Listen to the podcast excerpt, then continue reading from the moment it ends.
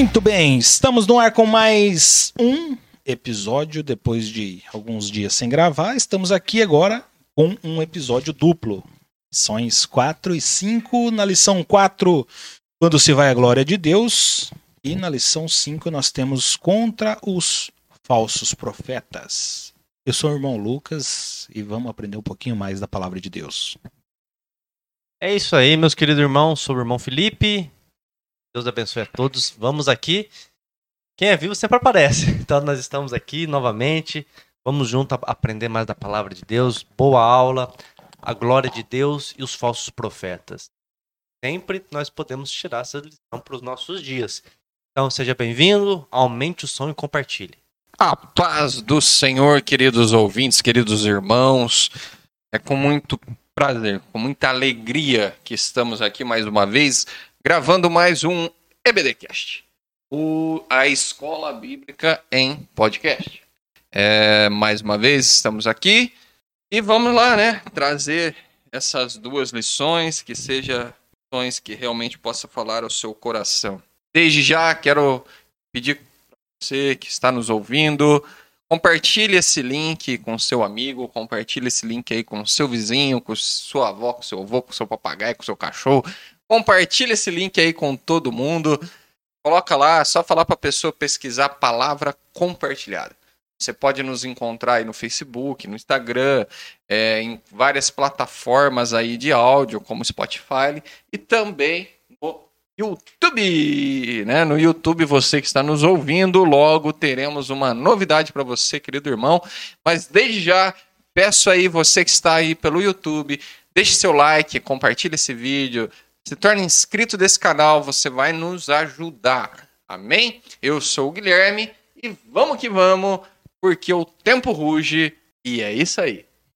Então vamos lá. Para começar, para começar aqui o nosso nosso bate-papo, né, nossa discussão, eu queria primeiro, Fê, que você me falasse o que é a glória de Deus, né? Como que a Bíblia nos informa o que é a glória de Deus e aonde que foi, foi ali as primeiras vezes, né? Onde foi a primeira vez que a, a glória de Deus se fez presente e quando e como se fez para essa glória de Deus, né, estar presente no meio do povo. Muito bem. Glória de Deus. A glória de Deus nós podemos traduzir para ficar de uma maneira mais fácil, porque eu já estava sofrendo aqui. Numa maneira mais fácil. A glória de Deus nós podemos traduzir como a própria presença de Deus. Essa é uma maneira fácil. Nós não, não vamos trazer aqui como não é um trovão, não é um fogo, não é um movimento estranho. A própria glória é a própria presença de Deus. Nós vamos ver que a sua primeira manifestação da glória de Deus na terra, na Bíblia, nós vamos ver que quando foi quando foi a dedicação do tabernáculo. Ali nós vamos ver que houve é, algo ali realmente físico ali, mais assim da presença de Deus. Mas para trazer uma tradução de uma maneira mais clara de se entender o que é a glória de Deus, é a própria presença de Deus no ambiente. É quando não é um arrepio, não, não é um, um sopro, é algo que realmente podemos dizer assim, que você vai sentir, acho que de dentro para fora. Não vamos sentir falar de arrepios, de, de um tremelique, de sair dando cambalhotas. Não é isso. A presença de Deus é aquilo que você vai sentir de dentro de você. É algo. É, é bem. Às vezes é bem particular, mas a presença de Deus você sente, eu entendo assim, de dentro, você sente dentro de você. Não vamos ter. Lógico que nessa ocasião na Bíblia, que nós vamos trazer aqui na dedicação do tabernáculo, depois a, a sua segunda aparição ali, a, seu segundo. Não aparição, mas seu segundo relato ali, nós vamos ver da glória foi na na inauguração do, do templo de Salomão. Então, esses dois ali é os dois momentos que nós vamos trazer na Bíblia do relato da glória de Deus. É interessante nós também falar, não sei se você já programou isso ou, ou não, sobre a Shekinah, que, to, que todo mundo fala da Shekinah. Biblicamente, ela não está na Bíblia. O Shekinah não está na Bíblia. Aquela palavrinha que é traduzido como glória de Deus, que é a Shekinah, nós não vamos encontrar no original. Nós vamos encontrar ela sobre nos relatos judaicos. A Shekinah, nós, nós encontramos ela no relato judaico. Por isso que é importante trazer isso, o estudo da teologia da Bíblia para entender isso, que nós às vezes falamos da Shekinah, uma palavra tão comum dentro das igrejas e é uma palavrinha que nós não encontramos ela no Antigo Testamento. Nós vamos encontrar ela nos relatos judaicos. Do tal o Guilherme está dando um, um sopro aqui para mim, vamos dizer assim, que tá, é o Talmud. O Talmud seria o livro de instrução do judaísmo. Exatamente. E aí a gente vê, né, que a, a glória de Deus ela é um resplendor, é o poder de Deus, é a presença de Deus, né? Você trouxe isso pra gente. É, e, e, a gente vê que durante o período que o povo de Israel esteve no Egito, a presença do Senhor, esteve no Egito não, né, esteve no deserto, a presença do Senhor, ela se fez presente, ela ela caminhou, né, no meio do povo, né? O, o, o tabernáculo de, da época de Moisés, ele ficava bem no centro do povo, né? Ficava ah, o tabernáculo e, e, e para o norte ficava três tribos, para o sul ficava três tribos, para o leste e para o oeste também ficava três tribos de cada lado. Mais ainda os levitas que trabalhavam ao entorno ali do, do tabernáculo e no centro ficava o tabernáculo onde se revelava a glória e a presença de Deus. É, a Moisés, quando Moisés não é Arão, quando ele ia é, é, apresentar o, o, sacrifício do povo a Deus, ele a, a, glória de Deus descia, né? O sumo sacerdote ele entrava no Santo dos Santos e a glória de Deus enchia aquele lugar. E depois, como você falou, na quando Salomão ergue o templo do Senhor, na apresentação ali, na, na, santificação do templo, a presença do Senhor foi tão forte que o pessoal, os sacerdotes, eles não conseguiram fazer, né? Os os, os seus trabalhos, eles não conseguiram completar, ninguém conseguiu ficar em pé, porque a, a, a glória de Deus era tamanha que é, derrubava todos eles, né? Eles não. A gente não consegue ficar de pé diante da glória de Deus, né? Ah, quando Deus ele se faz presente, a gente tem que se curvar diante dele, né? A Bíblia fala que todo joelho se prostrará, todo joelho se dobrará e toda língua confessará que Jesus Cristo é o Senhor. Você falando também sobre da presença, sobre é, da glória, até esqueci de falar do, do relato também, que nós vamos ver que a palavra hebraica, kavod, nós vamos dizer assim, o próprio significado dessa palavra, que também é traduzido como glória, também tem sobre a tradução de peso, né? Por isso vamos até dizer assim, no relato do templo, de certa forma, o povo não conseguiu realmente exercer suas funções por causa da glória, do peso, do o cavode de Deus, o peso foi tão grande que eles não nem se conseguir, nem conseguiram exercer sua, sua função. E aí a gente chega num, num, num tempo em que a glória de Deus ela se vai. A glória de Deus se vai embora, muito por conta do, do pecado. É, até mais para frente, nas próximas aulas, a gente vai falar é, a respeito da justiça de Deus, né? Por que, que Deus ele permitiu que o povo uh, sofresse, por que, que ele permitiu que o, que o templo fosse destruído. Mas é, a, a, Gui, eu queria que você falasse agora sobre essa retirada da glória de Deus do templo. Né? A, o, o, nesse período de Ezequiel, já havia o templo de Salomão, já existiu o templo de Salomão, e nesse momento aqui que nós estamos falando aqui agora, essa glória de Deus, que é a presença do Senhor, ela se retirou. Em uma visão, Ezequiel viu a glória de Deus indo, né, de partes em partes até embora totalmente. Então, traz pra gente aí o que é essa, essa retirada da glória de Deus do templo. Vamos lá. É, Para mim falar da, da retirada, e eu só quero entrar em concordância com aquilo que vocês estavam falando, né? É, é que tem um outro relato. Quando Moisés ele sobe no Monte Sinai ali para que Deus dê para ele os dez mandamentos, a Bíblia fala que o povo, ah, em um certo momento, começa a questionar por que, que Deus só fala com Moisés e não fala com eles. Né? E o povo pede então para que Moisés fale com Deus para que Deus possa falar com Moisés. A Bíblia fala um relato que naquele momento eles estão todos ali ao pé do monte, né? E vem uma presença tão forte que a Bíblia é, ela relata é como se o monte ele estremecesse, como se ali abalasse e as pessoas começam a ficar com medo. Né? Aquilo ali foi uma pequena expressão da glória de Deus, da presença de Deus sobre as pessoas.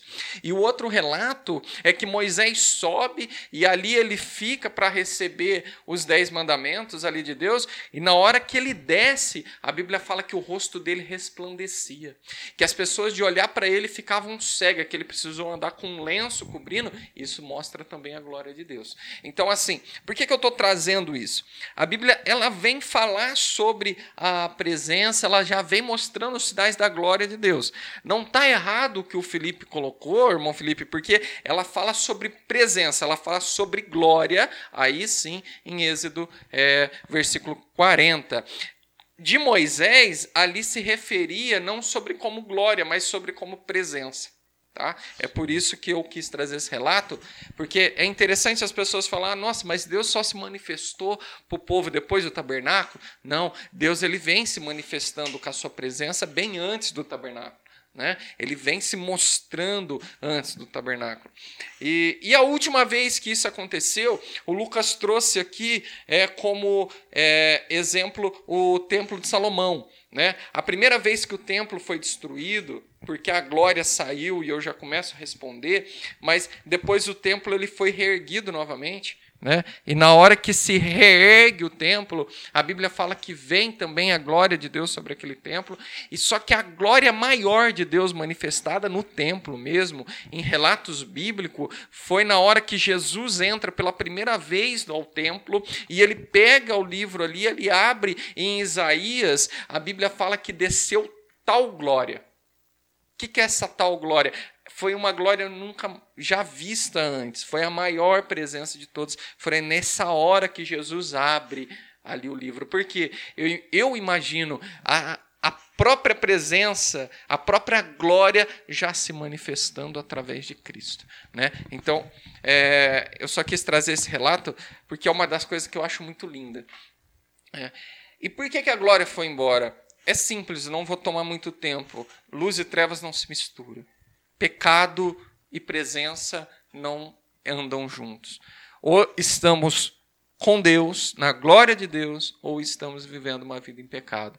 A glória saiu do templo, como a visão dada por Ezequiel, quando Deus pega Ezequiel e fala: Vem e vê o que eles estão fazendo comigo, o que eles estão fazendo com o templo. Né? Ali você vê Deus até falando: Olha, você consegue enxergar isso? Você está vendo isso? E o que, que é? Deus leva Ezequiel e mostra para Ezequiel numa fresta o templo. E ali ele vê os sacerdotes, ali ele vê os principais dos sacerdotes, de vez adorando a Deus, de vez é, queimando incenso para Deus, eles estão sim queimando incensos, mas para imagens que estavam desenhadas nas paredes do templo. Eles estavam queimando incenso para uma imagem de ciúme que estava no meio do centro do templo. Imagem de ciúme que se refere ali é, a, a Será. Né? Então, se era uma imagem de Acerá, imagina a, os pecados que estavam sendo cometidos dentro do templo, porque a Será era a deusa da prostituição, da fertilidade. Então imagina-se que poderia estar cometendo todo tipo ali de, de pecado. Então a glória de Deus sai, porque aí Deus mostra para Ezequiel o que? Olha, aonde está minha glória? E Ezequiel fala e vê que a glória passou pelo templo, parou nas escadas. Da escada ela foi para a porta da cidade e ali ela se retirou. Ela foi saindo. O que, que a Bíblia nos mostra? O que, que eu falo para você isso? Pecado que nós cometemos, se não nos arrependemos, aos poucos Deus vai deixando a sua glória, vai deixando a sua presença, até chegar um momento que não estamos mais em Deus.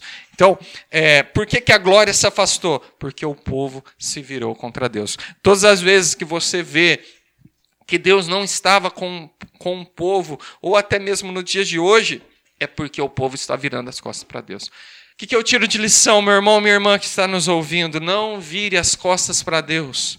Não saia da presença do Senhor. Pecou, arrependa-se.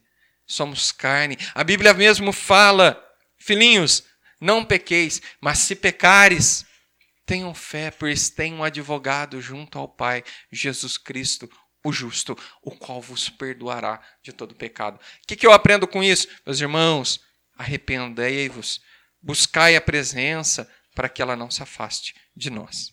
E é interessante você ver porque Deus deu leis, né? Deus deu uma orientação. A presença de Deus estaria com o povo de Israel enquanto eles obedecessem e seguissem os mandamentos que, que Deus deu. Deus não é um Deus ruim, um Deus carrasco. Existem regras. Desde o princípio, desde a, vejo que desde, a eternidade, há regras. A vida não pode ser de qualquer jeito, você seguir tua vida. Se você quiser seguir a tua vida de qualquer jeito, você tem consequência. Em tudo tem regras. Em tudo. Até na natureza que Deus criou também tem regras. Na vida civil, em tudo. No trabalho, até vamos dizer assim, até no crime. Até no crime, se você pegar o, o, o crime organizado, ele tem regras. Isso vai ser bandido de qualquer jeito para você ver o que acontece. Pró, os próprios bandidos sabem da importância que tem que ter regra até na bandidagem, a, até no mal existem regras. Então, Deus vem ensinar o povo trazendo mandamentos, princípios, uma conduta, mandamentos. Falou: ó, sigam elas, que a minha presença estará com vocês obedecem os meus mandamentos, que a minha presença estará com vocês. Então, não foi algo assim incondicional. Houve um mandamento, houve uma aliança. Houve uma aliança. Por isso que nós falamos que o Antigo Testamento é a primeira aliança e o Novo Testamento nós podemos dizer que é a segunda aliança, que é a nossa aliança que nós temos através de Jesus Cristo. Exatamente. E aí a gente vê, né, nessa questão da glória de Deus que foi embora do templo, né? A gente, a glória de Deus foi embora, então quer dizer, o templo perdeu seu sentido, seu significado. Ele tinha o objetivo de aproximar Deus do povo de Israel e de levar o povo à adoração a Deus, né? E aí quando a glória de Deus se vai, ela, ele perde total sentido. E aí a gente vê que Deus permite que o templo seja destruído. Passado, né, o exílio e tudo mais, o profeta Ageu ele traz o segundo templo. Ele, né, na, na, consagração do segundo templo, ele diz que a glória da segunda casa, né, do segundo templo, do segundo templo, ele seria maior do que da primeira.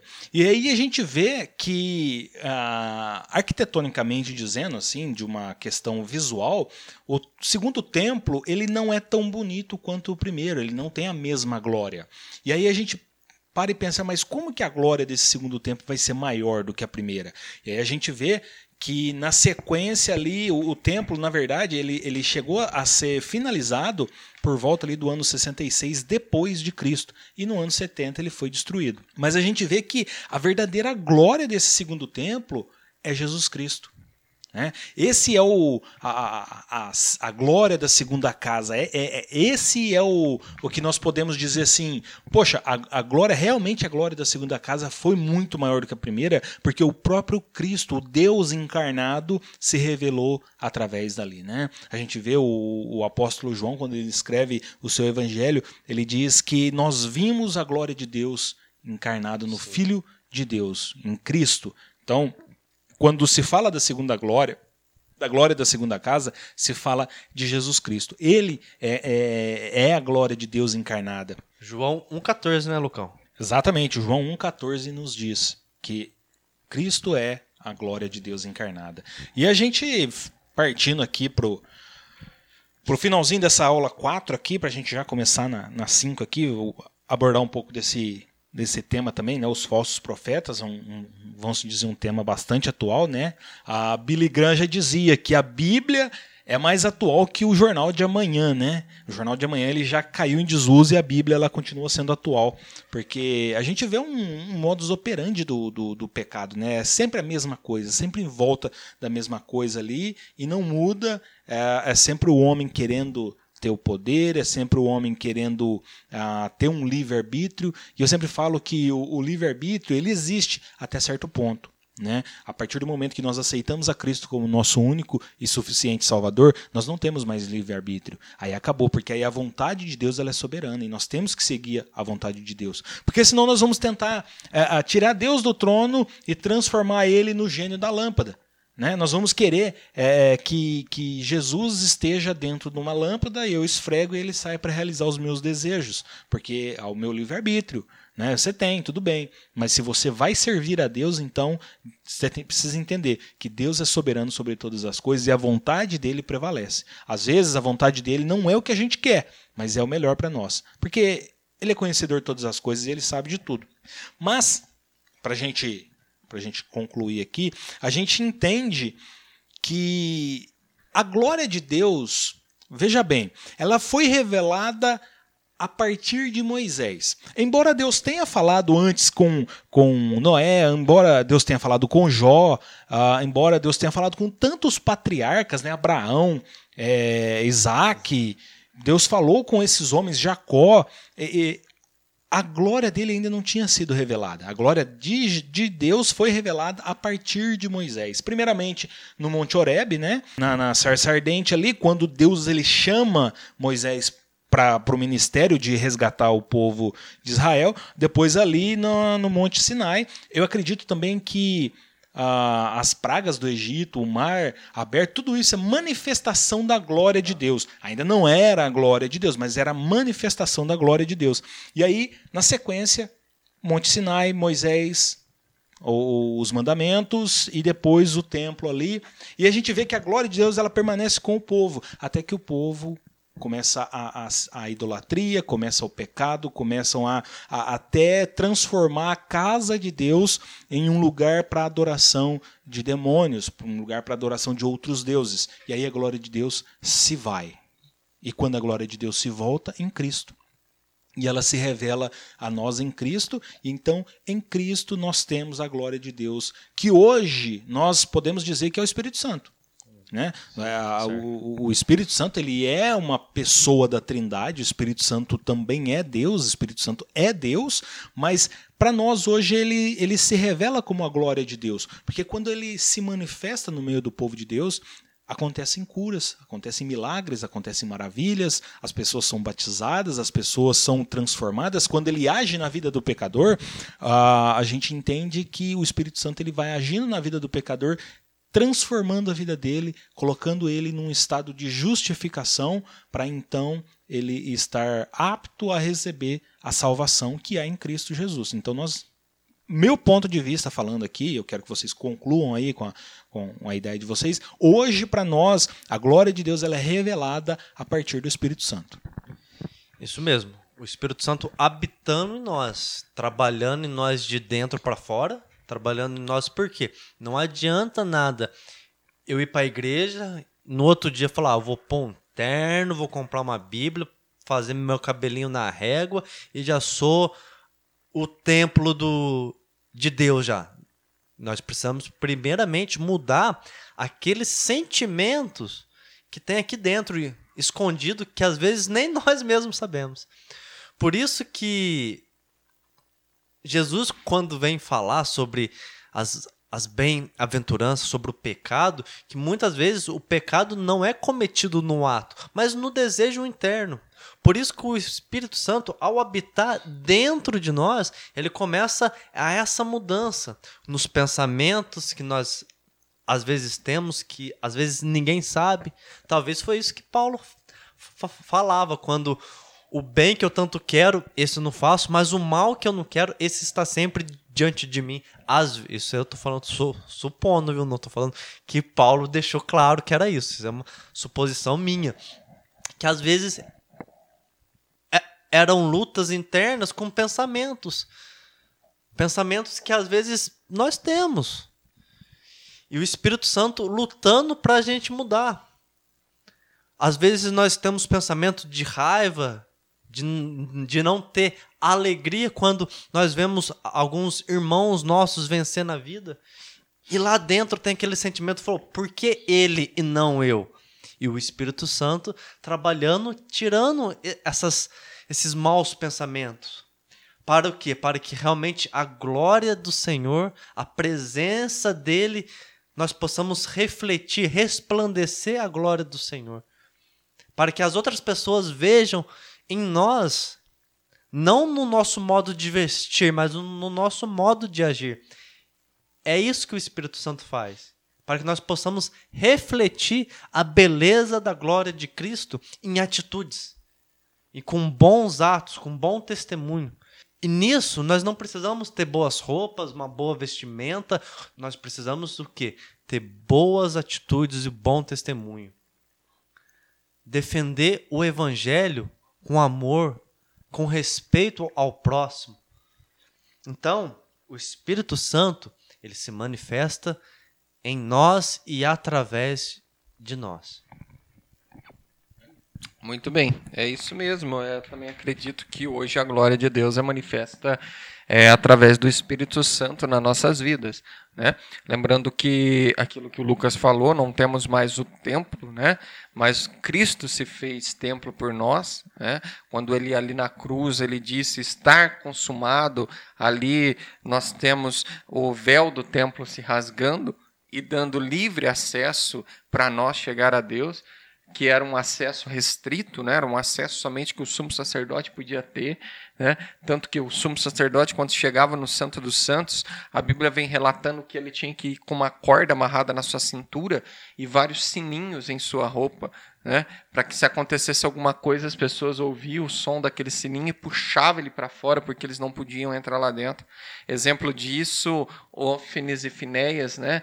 Que entraram ali com fogo estranho, né? E, e foram mortos dentro do templo, né? Então, daí você já se percebe como que como que era sério a presença, como que poucos podiam entrar. Hoje não. Hoje Cristo, ele se fez por nós é, sacrifício e nos deu livre acesso ao Pai. Então, hoje nós temos a glória de Deus habitando diretamente em nós, sim, através do Espírito Santo, já que Jesus mesmo disse: Eu vou para o Pai, mas vos deixo um consolador. Né? Ele vos deixa a presença, a glória dele, hoje manifesta no Espírito Santo. Muito bem, agora a gente vai aqui para a próxima aula, para o próximo, próximo tópico aqui. Aula 5, lição 5, contra os falsos profetas. O nosso teminha atual, né? Vamos falar aí sobre falsos profetas, porque nós acabamos de passar por um período aí eleitoral bastante complicado. E a gente viu aí homens de Deus se levantando e dizendo aí que Deus estava dando a vitória ao povo de Deus através de alguns políticos aí. Ai, que complicado. Eu, eu olha, eu vou, vou confessar para vocês aqui que esse foi um período que testou bastante a minha fé e a minha paciência. Mas eu até comentei numa, numa visita que a gente foi fazer essa semana, é, eu comentei que realmente esse foi um tempo que abalou bastante a, a relação entre a gente e a igreja, né? Mas eu saí com a minha fé renovada, eu saí com a minha fé reforçada. Porque toda vez que eu pegava os relatos do, desses falsos profetas, desses homens que usam da palavra de Deus para justificar algum apoio político, é, eu olhava e procurava Deus. E quando eu olho e procuro Deus, eu vejo que ele ainda está sentado no seu sublime trono e em tudo isso ele não se moveu nem um centímetro para a direita, para a esquerda, para cima ou para baixo. Ou seja, Cristo ainda está no trono, Deus ainda está no poder e isso mantém a nossa fé intacta, né? Porque os homens eles vão é, pegar e, e tentar manipular as pessoas a partir da fé esses homens que tentam fazer isso, eles estão apenas ah, apoiados no seu desejo de poder, eles não estão preocupados realmente com o povo. Porque você vê, e aqui é uma opinião minha, né, ah, você vê que eles levantam pontos que são é, preciosos ao cristianismo, levantam pontos que são realmente preocupantes para quem é cristão e para quem defende os valores que a igreja defende. Mas você vê que eles não procuram soluções para esses problemas. Eles apenas apontam que são problemas que o outro lado está querendo trazer, mas não trazem uma solução para aquilo que já existe. Por exemplo, quando é, os pastores, os líderes falam né, que o outro lado vai trazer aborto, que defendem aborto, mas o que nós fazemos, o que a igreja faz para resolver o problema do aborto? Existe o problema do aborto. Né? E é uma reflexão que eu trago aqui é que existe um problema e nós não fazemos nada para resolver, mas nós colocamos medo e culpa nisso daí e aplicamos a outras pessoas. Ou seja, eu trago uma cultura de medo e através dessa cultura de medo eu tento travar você e trazer você para acreditar naquilo que eu acredito. Só que eu não apresento uma solução. Quando eu apresento uma solução, então quer dizer, eu realmente me preocupo com isso a ponto de trazer uma solução para isso. Mas se eu não trago uma solução e eu só aponto o problema, eu estou querendo induzir você ao erro a partir do medo. Então, ah, quando alguém falar alguma coisa e não trouxer uma solução e não procurar ao menos procurar uma solução, mas só apontar o erro, essa pessoa ela realmente não está preocupada com isso. E para mim, pessoas que fazem isso, elas tentam manipular a, a, a igreja de Cristo a partir da fé. Eu não estou dizendo que as pessoas é, que são cristãs elas não devam se envolver com com política ou com o governo ou com qualquer coisa. Devem sim, afinal de contas, somos todos cidadãos desse país. Por enquanto, nós ainda estamos aqui, mas nós não podemos é, usar a fé das pessoas para isso. Né? Nós não podemos dizer, olha, se você vota em A, você não é cristão. Se você vota em B, você não é cristão. Porque o trono de Deus está acima disso. Deus está acima disso. Ou seja, o sacrifício de Jesus na cruz foi para mim, foi para você, foi para aquele que está no mundo perdido, foi para aquele a quem ainda a graça de Deus ainda não alcançou. E a nossa missão é levar a graça de Deus até essas pessoas. A nossa missão é evangelizar, é levar o amor de Deus, o sacrifício de Jesus na cruz para essas pessoas e não ficar pegando é, em determinados pontos e tentando ali articular alguma coisa só para obter algum benefício. Isso é uma forma errada de você usar o evangelho. E quando uma forma errada de você usar o evangelho, você se torna um falso profeta. Mas vamos falar aqui sobre é, falsos profetas. A Bíblia ela não fala, ela não tem uma, uma, uma palavra para dizer falso profeta. Ela só tem a palavra para dizer profeta. Então, o que torna um falso profeta não é o título, mas é a atitude. Concorda comigo? Né? Acredito que o que transforma uma pessoa em, em, em falso ou verdadeiro é a sua atitude. A, a gente vê que na Bíblia há luz e trevas, vamos assim dizer, no mundo, né? na vida, existe luz e trevas, existe a fome e existe o alimento, existe uh, dia e noite, existe a doença, existe a cura, existe a morte, existe a vida. Então existe um dualismo em tudo. E da mesma forma a gente aplica isso à profecia. Existe o falso profeta e o verdadeiro profeta. Primeiro você tem que saber o que é um profeta. Tá? E o que é um profeta? A Bíblia fala que um profeta é aquele que leva a palavra de Deus. Ou seja, ele seria um orador, seria aquele que falava em nome de Deus.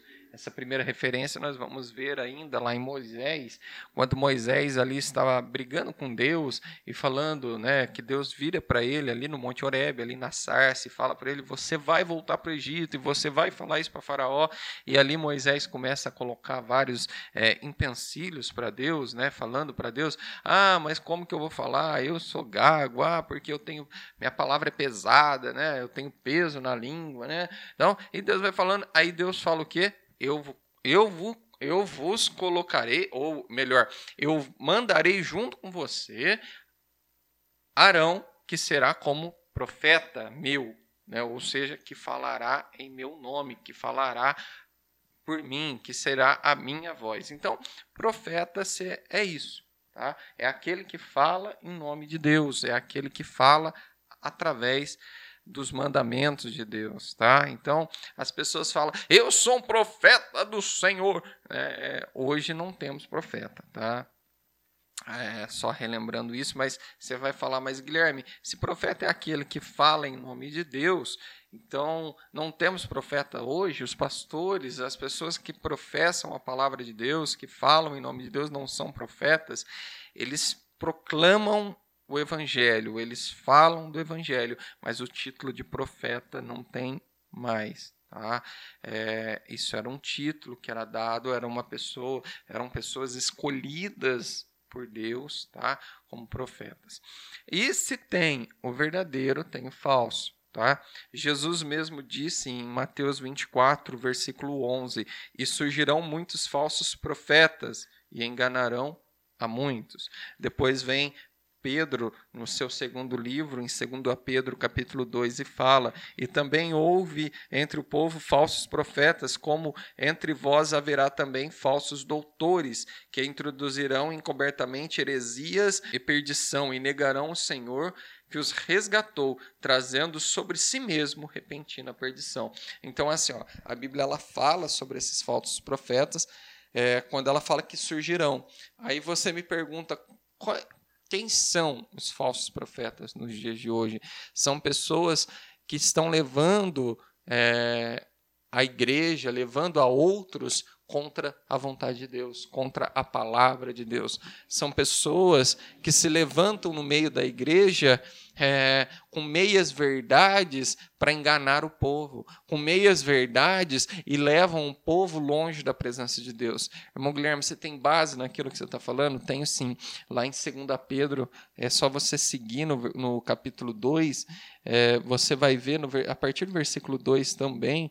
Você pode ler esse capítulo inteiro que vai falar sobre isso, mas ele fala assim: ó, e muitos seguirão a seus as suas dissoluções, pelas quais será blasfemado o caminho da verdade. Olha só, muitos seguirão as suas ideias, a qual estão mentindo o caminho da verdade, a qual estão enganando, né?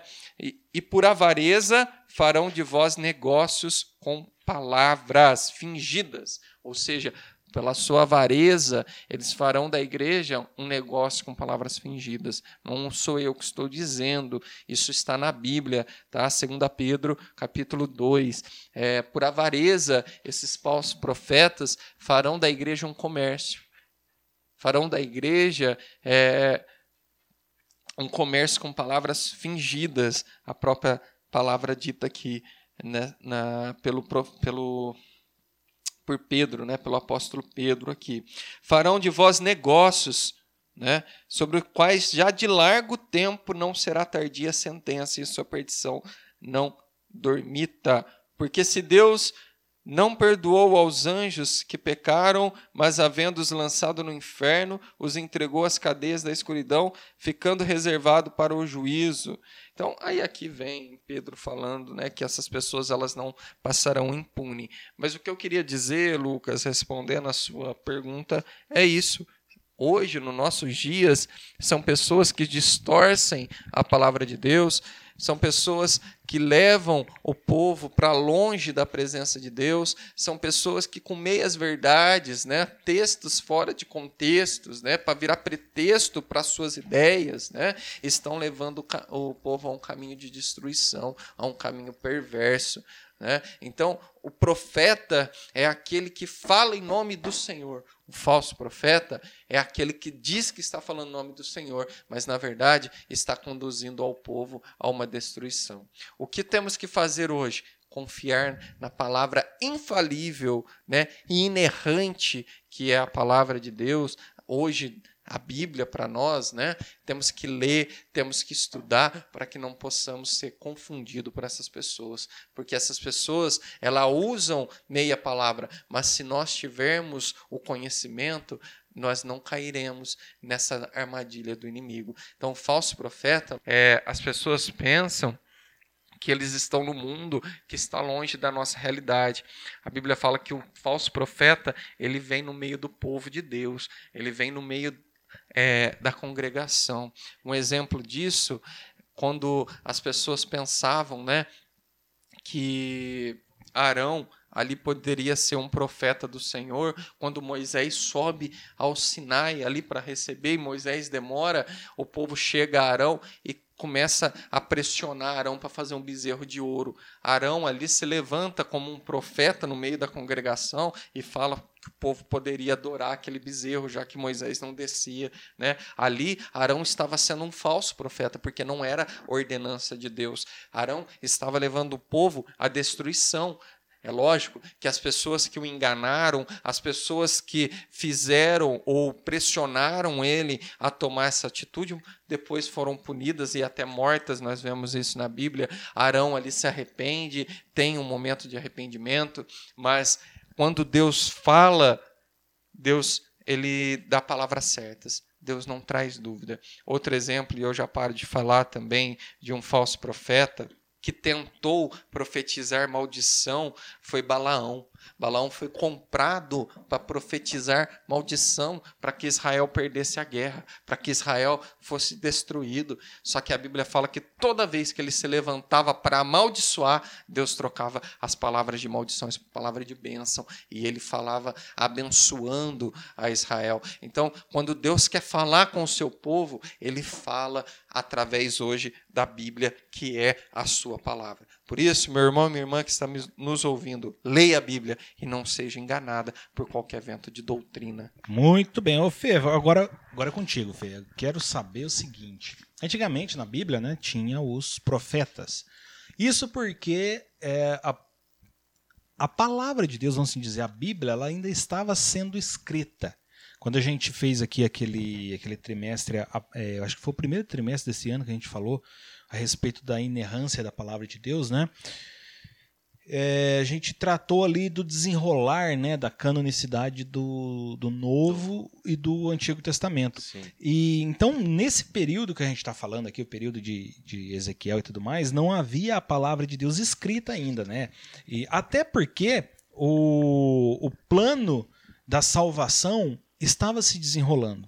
Né? A, gente, a gente sempre fala que o plano da salvação é fechado em Cristo, né? Cristo é que conclui o plano Sim. da salvação e a partir dele, então, nós temos o, o, livre acesso a Deus. O véu do templo se rasga e nós temos acesso a Deus através de Cristo. Depois disso, ainda passa mais alguns anos, eles escrevem o, o, os evangelhos e as cartas e depois fecha ali com a última das profecias, vamos assim dizer, que o apóstolo João recebe. Sim. Ele não era um profeta, né? ele era um apóstolo, mas ele recebe a última das profecias, que é o livro de Apocalipse. Então, nessa, nessa época, existiam os profetas porque a palavra de Deus estava sendo escrita. Hoje nós temos a palavra de Deus já revelada a nós, o plano de Deus já revelado a nós. Então, hoje nós ainda temos profetas. E se nós temos profeta, ou se nós não temos profeta, e aí eu quero ver a tua opinião, é, como que se revela a nós? Como que nós enxergamos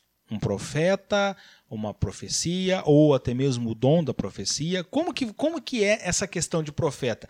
No Antigo Testamento nós vimos aqui o, o presbítero Guilherme falando para gente, e agora, no, no nosso tempo, como que é essa questão de profeta? Vamos lá, Lucão. Eu ainda creio que Deus usa pessoas para trazer mensagem para nós. O cargo, a função em si, vamos supor, não vai ter lá no CLT cargo profeta. Isso nós não vamos encontrar. Você não tem como recolher o seu INSS através do cargo profeta. Isso não vamos ter. A pessoa que se utiliza dessa desse cargo, acho que nós devemos tomar cuidado. Mas Deus pode usar uma pessoa para trazer uma profecia. Então, nós vamos dizer assim, a função daquela pessoa. Cargo em si, eu creio que não. Mas a, Deus usa a pessoa. Quem sou eu para li, colocar limites em Deus? Hum, não, não, não devemos agir assim. Colocar Deus numa caixinha e colocar limites do que Deus pode ou que Deus não pode fazer. Aí é, é na onde nós vemos a religião. A religião vai trazer isso, colocar limites em Deus. Ah, mas a, Deus não usa seu. Quem sou eu para falar que Deus não usa? O que eu vejo? Deus trazendo paz. Deus é Deus de paz e não de confusão. Quando uma pessoa vem trazer pânico, que nem você estava falando no começo, nós já devemos tomar muito cuidado. O que nós vemos, que nós passamos nessa eleição e estamos passando ainda, ainda não acabou. Esse povo é meio é complicado. Por quê? O pânico ainda surge, o pânico, esse povo ainda está em pânico ainda, é complicado. É complicado demais, porque Deus não vai trazer pânico. Deus pode trazer alerta, mas pânico não. Deus pode te trazer uma solução. É o que aconteceu com Ezequiel, com Jeremias. O povo estava pecando. E o que aconteceu com eles? Eles falaram: ó, se arrependam, vai acontecer um mal. O mal está para vir, mas se arrependam. Ainda há tempo de se arrepender. Então, Deus mostra a doença, mas também mostra o remédio para você tomar. Arrependam-se. Agora nós vemos o comunismo está chegando, o comunismo está chegando. E não é bem assim que funciona, só pânico, só medo e só desgraça, não. Então assim, o que nós vemos? Deus usa pessoas, Deus vai falar, porque o profeta é isso. O que que é o profeta em si? Vai trazer a mensagem de Deus para o povo. O sacerdote vai levar o povo para Deus. Certo? Como que nós podemos medir o que tal pessoa fala? Eu ainda vou usar Deuteronômio. Deuteronômio, capítulo 18, versículo 20 ao 22. O que vai estar escrito lá? Vamos lá. Mas o profeta que estiver, tiver a presunção de falar em nome de Deus, algo que não lhe ordenei, ou que ou o que falar em nome de outro Deus será morto. Então, olha como que funcionava. Então, fica um, alerta para esse povo aí, ó. Esse povo que, que quer dar uma de profeta, que na sua emoção quer falar em nome de Deus o que Deus nem mandou. No Antigo Testamento, você seria morto. Já começando nisso. Mas Deus é misericórdia, né? Deus é, é amor, então vai te poupar. Porém, Talvez você se pergunte como saberemos se um profeta vem de Deus ou não. A resposta está no versículo 22. Se o profeta falar em nome do Senhor, mas suas previsões não acontecerem nem se cumprirem, vocês saberão que a mensagem dele não vem do Senhor. Esse profeta presumiu arrogantemente que falava em meu nome, e vocês não precisam temê-lo. O que, que você faz com um falso profeta? Desconsidera, ignora aquilo lá aquilo lá é, de certa forma, vou chorar para falar. É piada. É, é um piadista, é um zero à esquerda, porque é um cara que quis falar em nome do Senhor e não se cumpriu o que ele falou, aquilo ali ó, já era. Descrédito total. Então, o que nós devemos fazer com essa pessoa que quer falar em nome do Senhor? Se aquilo que ele trouxe não se cumpriu, ignora. Nós devemos pôr em crédito, sim. Não devemos aceitar tudo. Porque tem muita gente que aceita, cara. Tem muita gente. Eis que eu te digo que o Senhor falou que você vai se casar. Ô profeta, mas eu sou casada. Eis que eu não sabia. Ô louco. Aí é fácil, né? Então, cara, se a pessoa fez isso, ignora. Ignora. Não tira do meio. Aquilo ali nós precisamos pesar na balança. O cara, talvez na emoção, talvez para crescer no meio gospel, tenta usar essas artimanhas, cara. Eis que eu te digo, você vai vencer. Todo mundo vai receber isso. Eis que eu te digo que essa semana vai ter batalha, mas no final de semana você vai vencer. Cara, então a psicologia, cara, se o cara estudar um pouco de psicologia, compra a mente de muita gente com palavras fáceis. Aí o que, que vai acontecer nos últimos dias? Mas, Senhor, eu profetizava no teu nome. Esse que eu não te conheço, meu queridão. Ah, mas eu, mas eu falava para as pessoas que ia vencer. Pô, velho, você só traz isso? Não, não é assim. Não, não é assim que funciona. Nós, nós vamos ver muito no, no Antigo Testamento que os profetas sofriam. Por que os profetas sofriam? Porque os profetas apontava a doença. Jeremias chorou, foi perseguido. Ezequiel foi perseguido por quê, cara? Porque ele foi, eles foram apontar a doença e foram falar para aqueles cara que só trazia benção, que só trazia vitória, reteté e gira no manto e que é só vitória, é, é só benção. Cara, não é assim. Deus muitas vezes para cuidar do seu povo, ele vai apontar a doença e vai cutucar a tua ferida. E isso vai doer. Mas calma, Deus também te aponta a solução. Deus também traz o remédio. Então nós devemos balancear, tomar cuidado com tudo aquilo que, que a gente ouve. Eu creio que Deus ainda fala. Deus ainda fala através de profecias, porque é um, é um dom do Espírito Santo. E tanto que Paulo fala para procurar o dom de profecia. É um dom. Está lá em Coríntios capítulo 12. Mas nós devemos balancear, pôr na balança. Será que essa profecia realmente é de Deus ou a pessoa falou na sua emocionalidade? Então, ô Fê, só para a gente entrar aqui, e isso que você falou, eu concordo com você. Existe o dom de profecia, está na Bíblia, tá? E devemos buscar sim o dom de profecia, tá? É, mas não podemos confundir o dom de profecia como um profeta de ofício, em concordância com tudo aquilo que você disse, tá? Concordância, em nenhum momento discordando de você. Só queria trazer isso de novo, esse alerta, porque muitos confundem o dom de profecia como profeta de ofício, né? E o dom de profecia, quando ele é realmente do Espírito Santo, existe aquilo que o Lucas falou no começo de ter paz, de ter, de não ter confusão, né? E, e as pessoas estão confundindo isso nos dias de hoje. Concordo com tudo aquilo que você falou. Eu vou dentro daquilo que você falou, né? É, e eu só queria trazer esse esse adendo porque tem muitos se dizendo profetas hoje nos dias. E é como você falou, são pessoas que estão usando jargões, estão usando é, palavras fáceis, palavras boas. Quem que não quer escutar que vai vencer no domingo, vai vencer na segunda-feira? Né? Então, eu vou de encontro àquilo que você está falando para dizer isso para as pessoas que estão nos ouvindo. Não caia nessas mentiras. Não caia nessas balelas.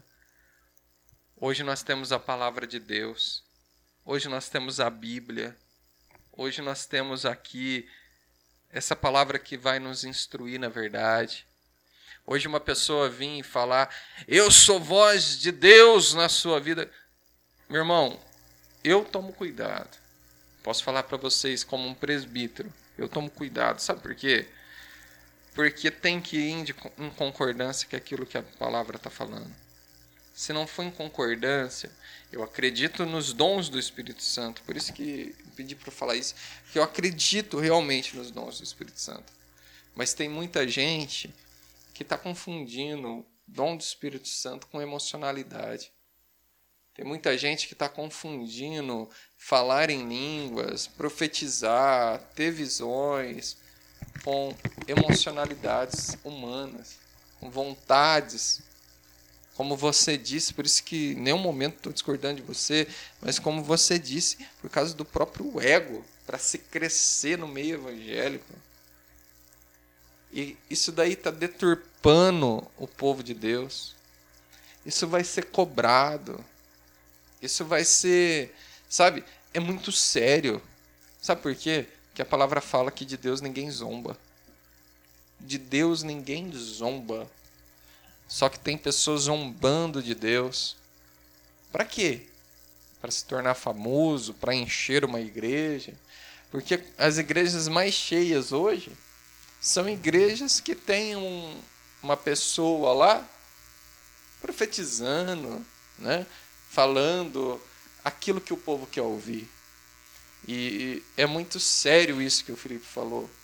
Um profeta como Ezequiel, Jeremias, não falava aquilo que o povo queria ouvir, falava aquilo que o povo tinha e precisava ouvir.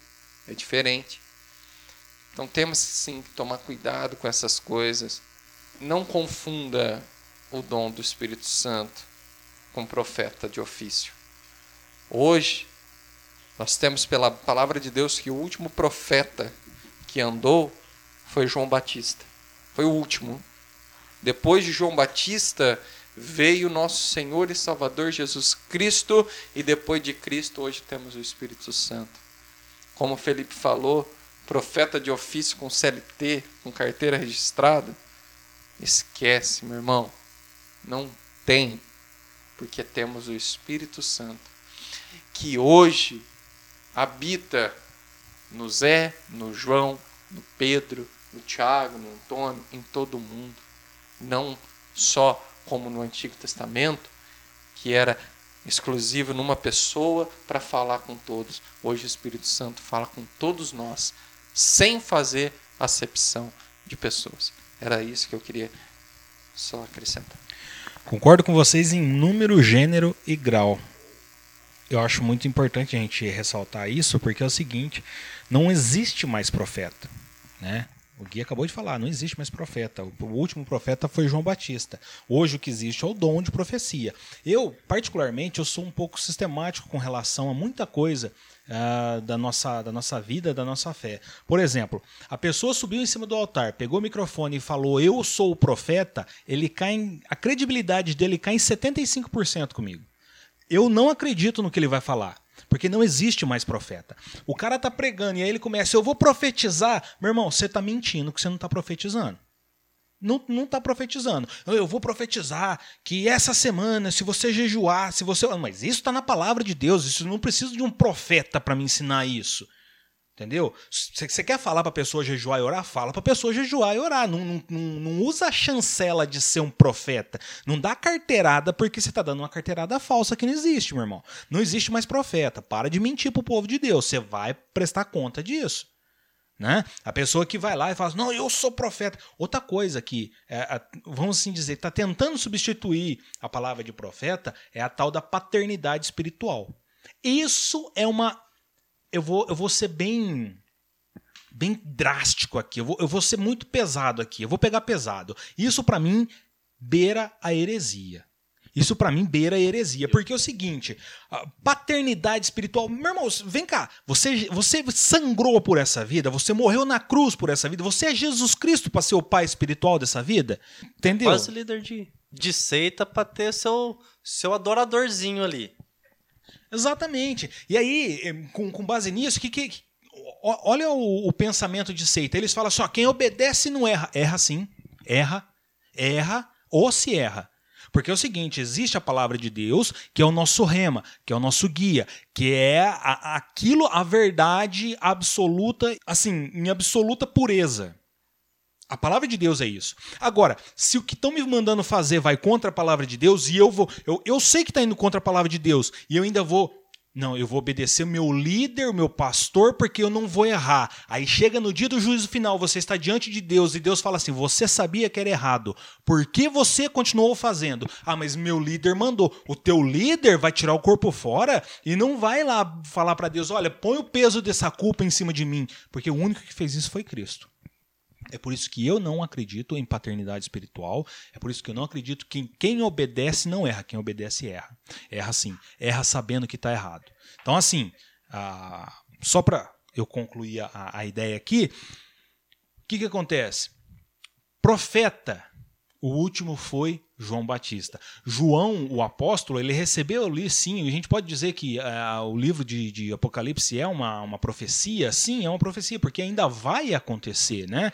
Muita coisa ali ainda vai acontecer, então é uma profecia. Mas o último profeta de ofício foi João Batista. Depois dele, nós, como o, o, o Gui trouxe aqui, Jesus Cristo veio, concluiu o plano da salvação, deixou o Espírito Santo e o, Espírito Santo age através de nós a partir dos dons espirituais. Existe o dom de profecia, existe o Espírito Santo trazendo alerta, trazendo correção, até mesmo trazendo bênçãos a partir da profecia. Embora a profecia na sua maior, uh, no seu, numa maior quantidade, o dom de profecia era para trazer correção, porque o sacerdote ele construía o altar e levava o povo até Deus. O profeta ele ele é, corrigia o altar, ele restaurava o altar e trazia Deus até o povo, trazia a palavra de Deus até o povo. Se nós temos a palavra de Deus, se nós temos a Bíblia, se nós temos o Espírito Santo, eu não preciso de uma outra pessoa vir falar para mim. Talvez uma confirmação, sim. Talvez a, a gente, e assim, ouvir a palavra de Deus, a pessoa que está em cima do altar com o microfone na mão, ele está numa situação de profeta naquele momento. Eu acredito assim. Entendeu? A pessoa subiu em cima do altar e vou pregar, pode ser a pessoa mais simples que for, pode ser o cara mais estudado que for. A palavra dele para mim tem o mesmo peso. como palavra de Deus. A não ser que ele comece a pregar coisa errada, porque aí eu tenho a palavra de Deus para pesar.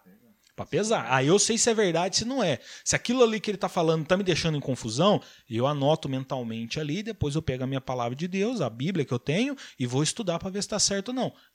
Como os bereanos faziam. Isso. Como nós temos que fazer. Né? Pesar. Por mais que a palavra seja linda, mas se não for palavra de Deus, está errado. E aí, a pessoa que está ali em cima do altar, naquele momento, trazendo a pregação, trazendo a palavra de Deus, ela está sim numa situação de profeta. Ela está sim com o, o a, como um porta-voz de Deus. Deus está usando aquela pessoa para falar com o seu povo. E aí sim é uma direção, aí sim é uma orientação. Às vezes a gente está passando por um período difícil, vem alguém e traz ali uma, uma, uma palavra. Às vezes Deus levanta alguém lá no meio da igreja para falar. Aí é uma ação do Espírito Santo e aí é uma ação individual, é, é o entendimento individual de cada um. Eu tenho meu entendimento, e os irmãos, cada um tem o seu entendimento, e Deus ele, ele fala com cada um da maneira que a pessoa vai entender. Eu, por exemplo, particularmente, não estou dizendo que é errado, mas se alguém levantar no meio do, do, do culto, apontar o dedo para mim e começar a falar comigo, eu tendo a duvidar. Mas isso sou eu. Isso sou eu. Isso é porque eu tenho um certo trauma de uma vez que eu fui feito de idiota dentro da igreja. Então, para mim, se Deus quer falar comigo, então me chama no cantinho eu sou tímido. Eu não, eu não, eu não tenho. Eu não, eu não sou extrovertido, eu sou introvertido. Então me chama no cantinho, Deus. Fala comigo no cantinho. Fala só para mim. Eu, eu não, os outros não precisam saber que o Senhor vai falar comigo. Os outros não precisam saber que o Senhor é na minha vida. Eu, eu preciso saber que o Senhor é na minha vida. Só isso. Mas isso sou eu. Cada um tem uma fé. Cada um tem uma fé. Tem gente que não tem problema nenhum em receber uma, uma revelação, uma profecia, receber uma palavra de Deus no meio da igreja, no meio de um culto de ceia, cheio de gente, 200, 300 pessoas, levanta o profeta ali, aponta o dedo fala: Olha, eis que te digo. E fala. Né? Desde que não seja, você vai ter um casamento, pessoa, mas eu sou casada, né? Aí fica difícil para a pessoa, né? Mas esse, é, assim, é, é muito, é muito do que eu, do que eu falo é o seguinte: a, a minha maneira de enxergar o evangelho, a minha maneira de enxergar o relacionamento com Deus, ela é única, ela é minha.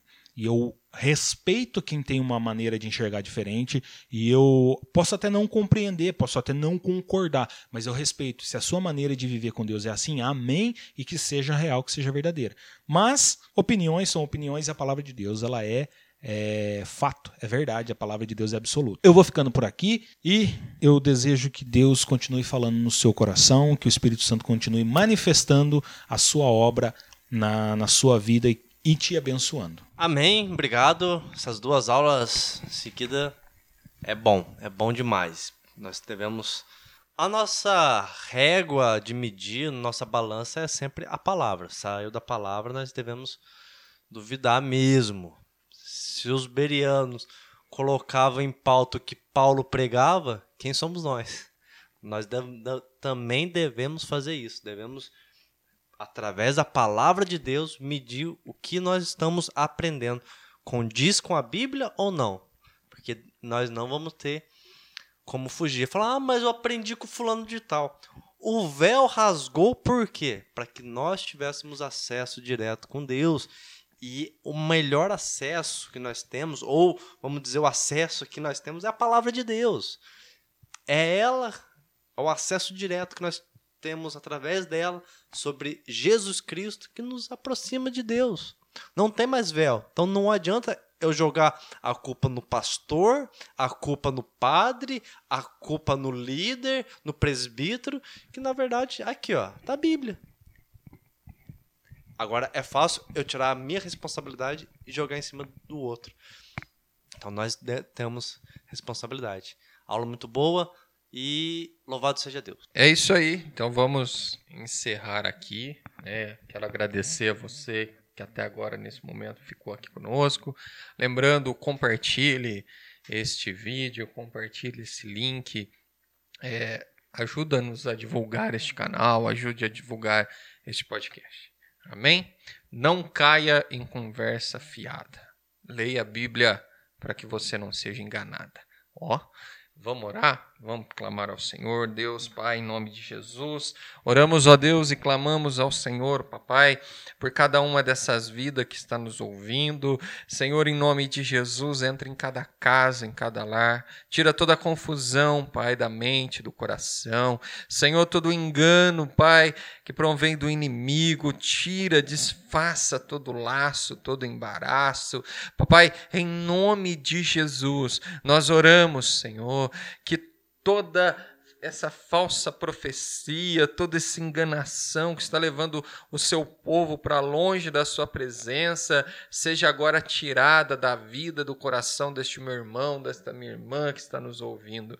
É o que nós oramos, Senhor. Abençoa cada um deles, abençoe as nossas vidas, as nossas casas, livra-nos, ó Pai, de todo mal. É o que nós oramos e já te agradecemos em nome de Jesus.